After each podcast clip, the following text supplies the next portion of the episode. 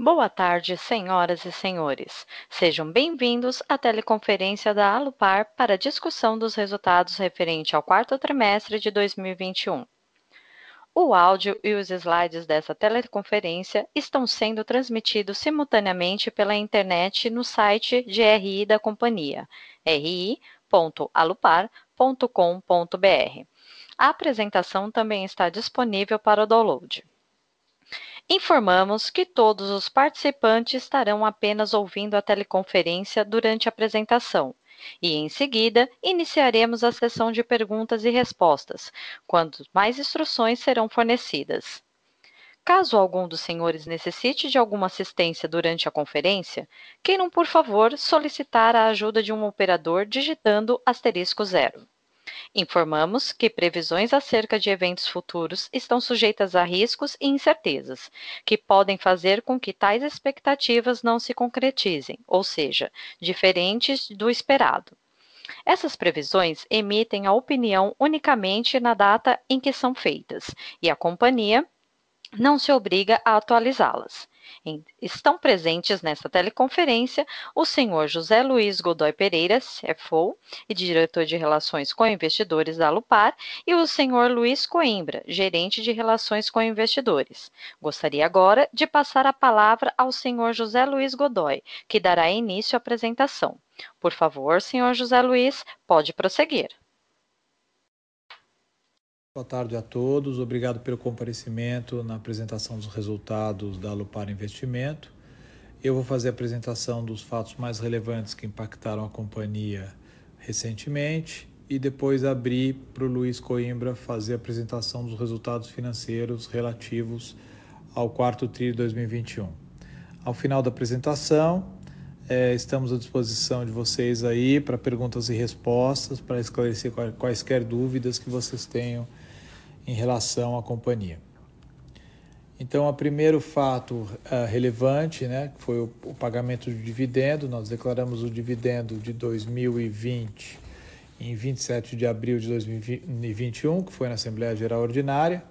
Uh, foi declarado 28 centavos por ação, uh, equivalente a 84 centavos por unit. E esse valor foram pagos em três tranches. A terceira dela foi paga em é, novembro de 2021 uh, e, que, e o valor pago em novembro foi de 24 centavos por unit.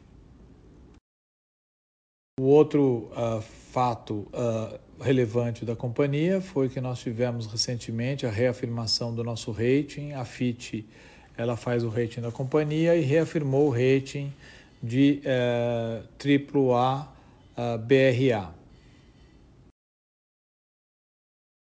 Eh, nós tivemos também, uh, no final de novembro de 2021, uh, eh, a emissão da licença de instalação referente ao projeto da linha de transmissão do Litoral Sul, é um projeto da ELT, divididos em duas linhas de transmissão e duas subestações, uma no Litoral Sul e uma no Litoral Norte. Então, nós obtivemos aqui em novembro de 21 a licença de instalação para implantar o, o, o trecho sul desse empreendimento. Tivemos também uh, no quarto TRI a, o exercício do call, nós tínhamos um, uma call option é, contra a Perfim, uh, com, a, com a possibilidade de adquirir 30% dos, de ativos dos quais nós temos parceria com eles, e nós exercemos Uh, em relação à TCC, que é a transmissora Caminha do Café, eh, nós exercemos 30%, então nós passamos de uma participação de 51% do capital total uh, para 65,7% do capital total após o exercício do call. Isso vai acrescentar uma RAP proporcional para a companhia de 26,3 milhões de reais por ano. Uh, exercemos também uh, no, no quarto TRI do, de 2021 o call uh, também contra Perfim. tivemos exercício do call das ações de 30% da TPE. Então, nós aumentamos, após o exercício do call, a nossa participação na TPE que é a transmissora Paraíso de Energia, de 51% para 65,7%, acrescentando uma RAP proporcional de 38,7% uh, por ano. 38,7 milhões por ano.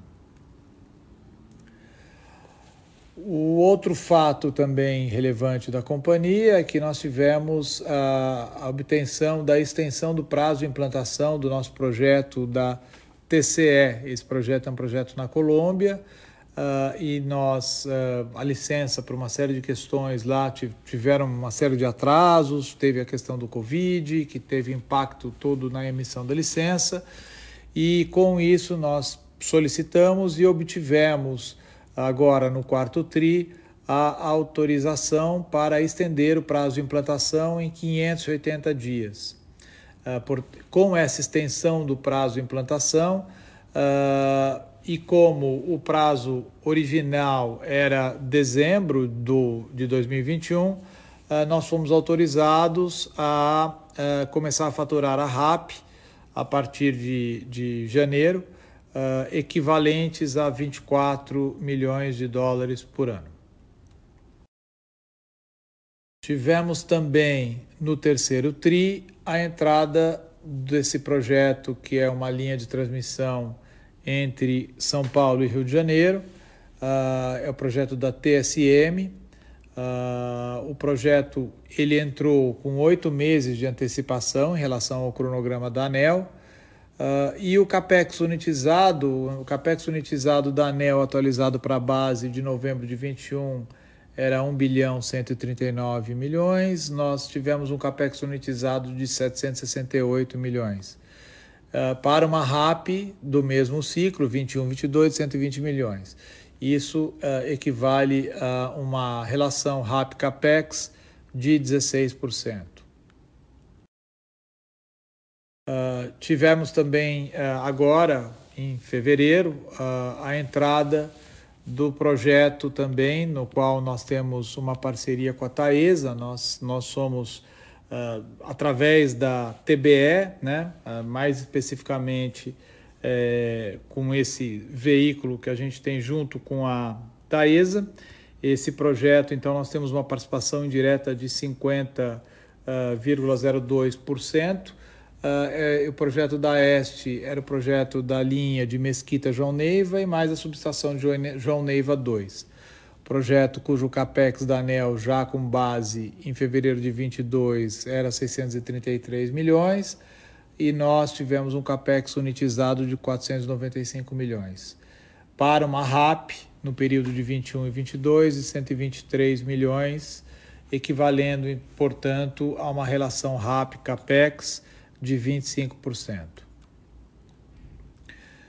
Tivemos também uh, esse, o, um fato impactante para a companhia, que passamos a ser signatários do Pacto Global da ONU. Isso vem de uma preocupação nossa com relação ao ESG e nós estamos fazendo bastante é, trabalhos e focando muito nessa questão do ESG na companhia e tentando ficar cada vez mais uma companhia aí voltada às questões de meio ambiente, direitos humanos, trabalho, é, compliance, anticorrupção, uh, focando muito nessa, nessas questões aí de governança uh, da, e, e corporativa. Bom, então agora eu vou passar a palavra para o Luiz Coimbra, que vai uh, mostrar um pouco os números para vocês e depois a gente abre para perguntas e respostas. Obrigado. Boa tarde a todos e obrigado pela participação no call de resultados do quarto trimestre de 21 da Lupar. Eu vou iniciar minha apresentação no slide 13, passando aqui os highlights dos números em FRS e depois eu vou seguir para uma explicação dos números regulatórios. Eu vou fazer uma apresentação mais sucinta para a gente conseguir priorizar um pouco a sessão de perguntas e respostas. Então, começando aqui no slide 13, a receita líquida da Lupar nesse TRI, ela totalizou 1 bilhão 128 milhões. A gente teve aqui uma redução na receita, basicamente pela redução na receita de infraestrutura, em razão da entrada em operação de quatro transmissoras, né, a ETB, TPE, TCC e TSM, que começaram a entrar em operação uh, no final de 2020. Quando a gente olha nesse gráfico na parte inferior do slide, o EBITDA, ele também apresentou uma redução, né? A gente totalizou um EBITDA de 778,7 milhões. Basicamente aqui os principais impactos, né? O primeiro foi essa redução na receita do segmento de transmissão que eu acabei de explicar. A gente teve também uma redução de 284 milhões no custo de infraestrutura pelos projetos que entraram em operação e a gente teve uma redução de 72,3 milhões nos custos operacionais. Aqui, principalmente pela contabilização, a gente contabilizou um saldo de 62,8 milhões, que é referente ao reconhecimento financeiro do direito de extensão das outorgas das usinas, que a gente está reconhecendo nesse quarto TRI. Quando a gente olha agora o gráfico do lucro, é, a gente teve um lucro nesse trimestre de 219,3 milhões, os principais impactos aqui né, foram: a primeira foi a redução de 781,9 milhões no EBITDA, que eu acabei de explicar, e a gente teve uma redução de 214 milhões na linha de impostos e de 346 milhões na participação de, de minoritários. É, essas variações foram em linha né, com os resultados das transmissoras e geradoras da companhia. Passando agora para o próximo slide, slide 14 a gente tem a apresentação dos números regulatórios. Então, a receita líquida ela totalizou 779,7 milhões. A gente teve um aumento aqui de 24,6%. Então, basicamente, aqui a gente teve um aumento de 137,2 milhões no faturamento das transmissoras, né? 81,5 em razão da entrada em operação de novos ativos uh, e 58,8 milhões em razão dos reajustes das RAPs. Né? A gente teve um reajuste de 8,06% para os contratos indexados em IPCA e de 37,6% para os contratos em IGPM. Eh, a gente também teve um aumento de 11 milhões na receita do segmento de geração. Né? Basicamente, aqui foi o reajuste dos contratos de venda de energia e a estratégia de sazonalização. A gente acabou tendo mais energia alocada nesse trimestre quando comparado com o quarto tri do ano passado. Olhando aqui o EBITDA, ele totalizou 593,7 milhões nesse tri, teve um crescimento de 42,5%. É, as duas principais variações nessa conta, né? A primeira foi o aumento de 149 milhões no faturamento, que eu acabei de explicar, e a redução de 47,4 milhões nos custos operacionais. Uh, aqui é o mesmo impacto que a gente teve no número em FRS, a gente contabilizou 62,8 milhões nesse TRI, que é referente ao reconhecimento financeiro do direito de extensão das outorgas das usinas. Quando a gente olha o lucro, o lucro totalizou 143,6 milhões nesse TRI, né? E os principais impactos aqui, primeiro foi esse aumento de 177,4 no EBITDA, que eu acabei de mencionar, a gente teve um aumento de 18,8 milhões na conta de depreciação, né, é, em razão das entradas em operação comercial da UHL Virgem, que é o nosso ativo no Peru, e das transmissoras ETB, TPE e TCC que entraram a partir ali do quarto tri de 2020. Uh, e a gente teve um aumento de 33,1 milhões na linha de impostos e de 14,3 milhões na participação de minoritários, que foi em linha com o crescimento no resultado das empresas do grupo. Uh, seguindo para o próximo slide, a gente apresenta o endividamento da holding. Então, a controladora ela contabilizou uma dívida bruta de 659,5 milhões, com uma posição de caixa de 520,9. Uh, ah, então, a gente totalizou aqui uma dívida líquida de 138,7 milhões nesse TRI. Uh, o endividamento da holding né, ele consiste apenas em uma dívida, é a sétima emissão de debêntures, que é 100% indexada em CDI e tem um vencimento uh, distribuído nos anos de 2024 e 2025. Seguindo agora para o próximo slide, a gente apresenta o endividamento consolidado. Então, a dívida bruta ela totalizou 10 bilhões e 48 milhões. A gente teve uma posição de caixa de 2 bi e 52 milhões totalizando uma dívida líquida de 7 bi 996 milhões. Quando a gente olha a estrutura de dívida, né, a gente não teve variação significativa, a maior parte da nossa dívida, 53%, está uh, indexada em PCA, seguida pelo CDI com 29%. A dívida em cesta de moeda, que é a dívida referente aos projetos da Colômbia e do Peru encerraram o quarto tri do ano passado representando cerca de 11% do endividamento total da companhia. Agora aqui no próximo slide, slide 17, a gente demonstra o perfil, né, o cronograma de amortização da dívida. Então, o perfil da dívida ele permaneceu bastante alongado. A gente tem 35% dos vencimentos concentrados após 2027. A holding tem um vencimento da sétima emissão distribuídos ali nos anos de 2024 e 2025. E os ativos de transmissão e geração têm os vencimentos distribuídos ao longo dos anos, né, de acordo com a geração de caixa operacional de cada um dos ativos. Passando agora para o próximo slide, slide 18, a gente fala aqui, apresenta a destinação de resultados do ano de 2021. Então, o Conselho da Administração ele recomendou a distribuição de dividendos no montante de 360,4 milhões, né? Isso corresponde a 0,41 centavos por ação ordinária e preferencial da companhia ou R$ 1,23 por unit. O pagamento ele está previsto em três tranches, né, sendo 131,9 milhões uh, pagos em maio e em agosto, e o saldo remanescente, 96,7 milhões, previstos para serem pagos em novembro. Uh, esse dividendos né, ele é 46% superior aos 246,2 milhões que a gente pagou no ano passado e ele representa um payout de 103% do lucro líquido regulatório. É, com isso eu finalizo aqui a minha apresentação e a gente pode dar seguimento para a sessão de perguntas e respostas. Obrigado. Iniciaremos agora a sessão de perguntas e respostas para investidores e analistas. Caso deseje fazer alguma pergunta, por favor, digite asterisco 1.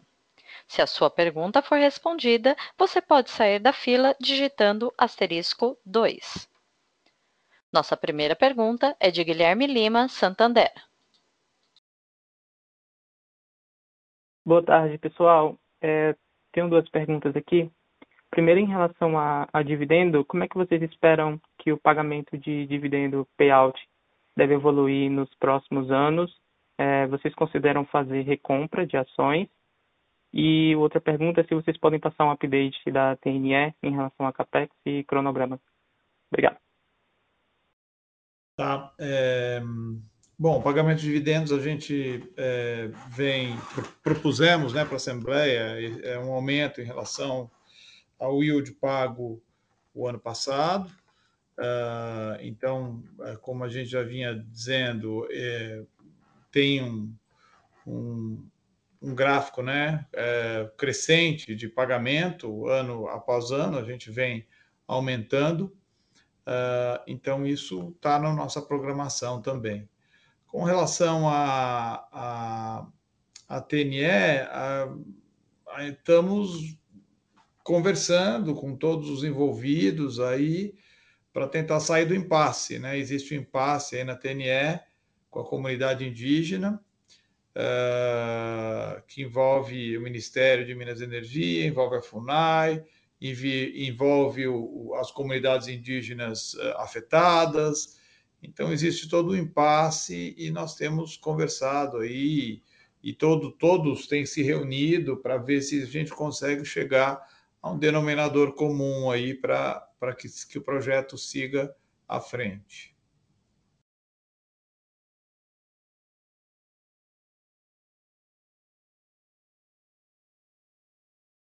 Nossa próxima pergunta será via webcast, Sr. Peterson Silva.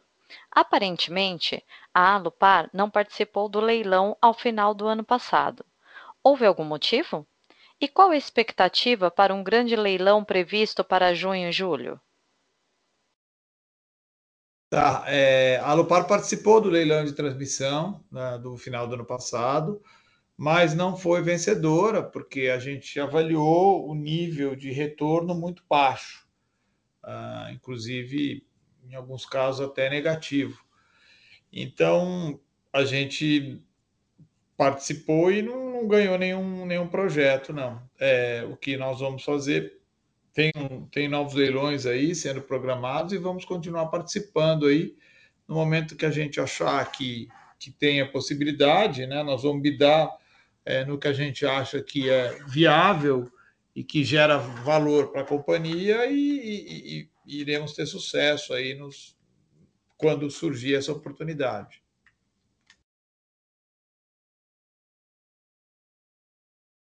Obrigado. Nossa próxima pergunta via web, senhora Aline. Boa tarde. Gostaria de saber se a Lupar possui interesse em migrar para o segmento de listagem do novo mercado.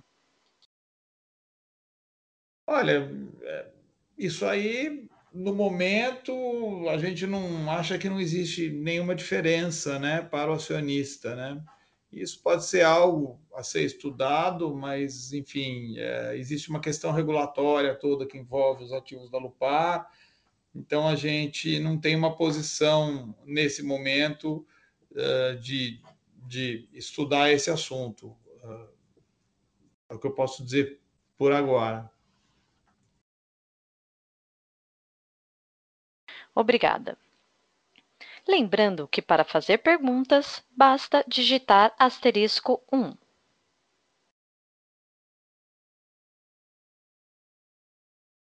Para retirar sua pergunta da fila, digitem asterisco 2. Aguardem enquanto coletamos novas perguntas.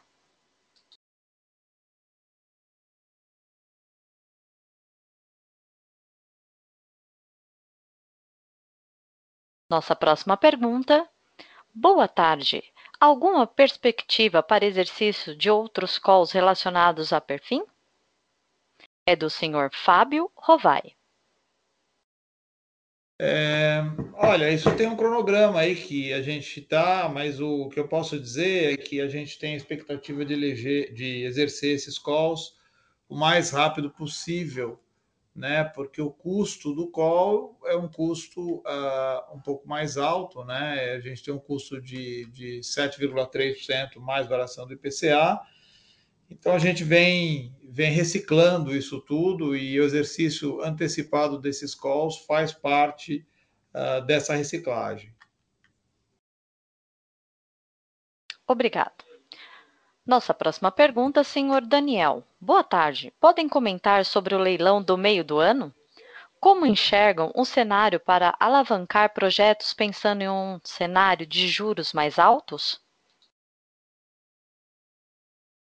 Bom, é, um cenário de juros mais altos ele vai ter que ser contemplado no custo de capital, né? Então, eu acho que esse cenário é, vai compor toda a estratégia de leilão tão tão tão no, não somente nossa, mas como de, de outros players aí do mercado, né? Então isso vai ser considerado com, juro mais alto, automaticamente vai ter um custo de capital maior.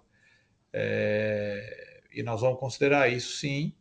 Uh, vamos ver como é que o mercado vai atuar também, né? Nossa próxima pergunta, senhor Luiz. Caso a companhia não ganhe novas concessões de linhas de transmissão, qual a previsão do uso da Caixa? Podemos esperar novos projetos de, gera, de geração, alguma coisa em MA ou um retorno maior do dividendos?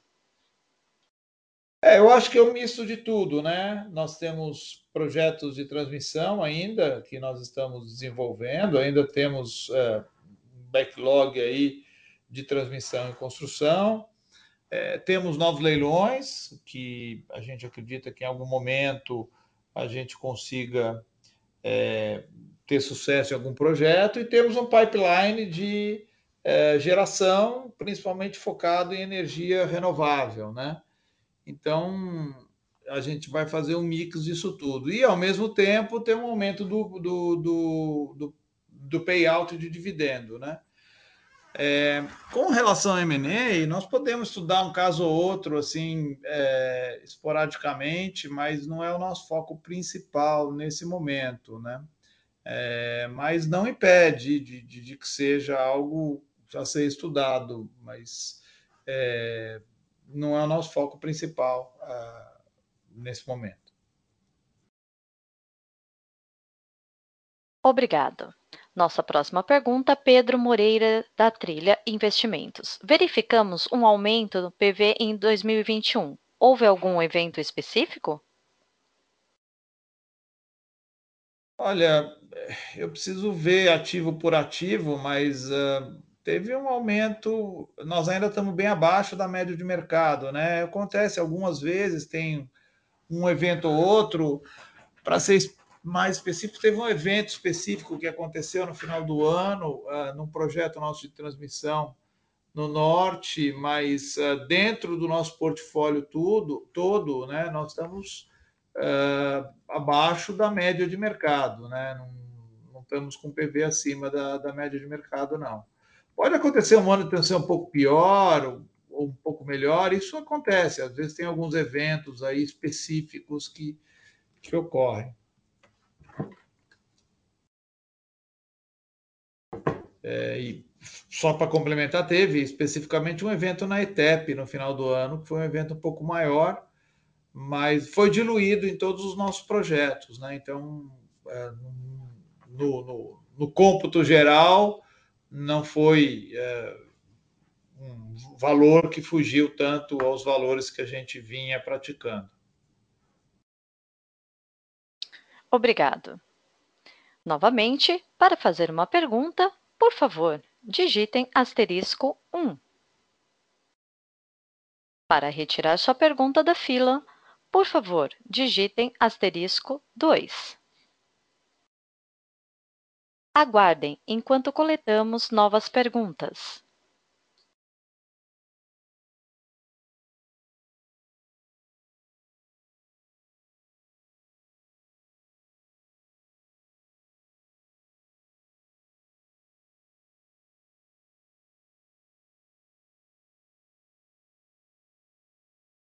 Lembrando que para fazer pergunta, por favor, digitem asterisco 1. A sessão de perguntas e respostas está encerrada. Gostaríamos de passar a palavra ao senhor José Luiz para que faça as considerações finais da companhia. Ok, então, mais uma vez, agradeço a todos a participação e fico à disposição de vocês aí para para qualquer é, dúvida que vocês tenham, a nossa equipe de, de RI está tá à disposição de vocês. Obrigado e até a próxima apresentação. A teleconferência da Alupar está encerrada. Agradecemos a participação de todos e tenham uma boa tarde.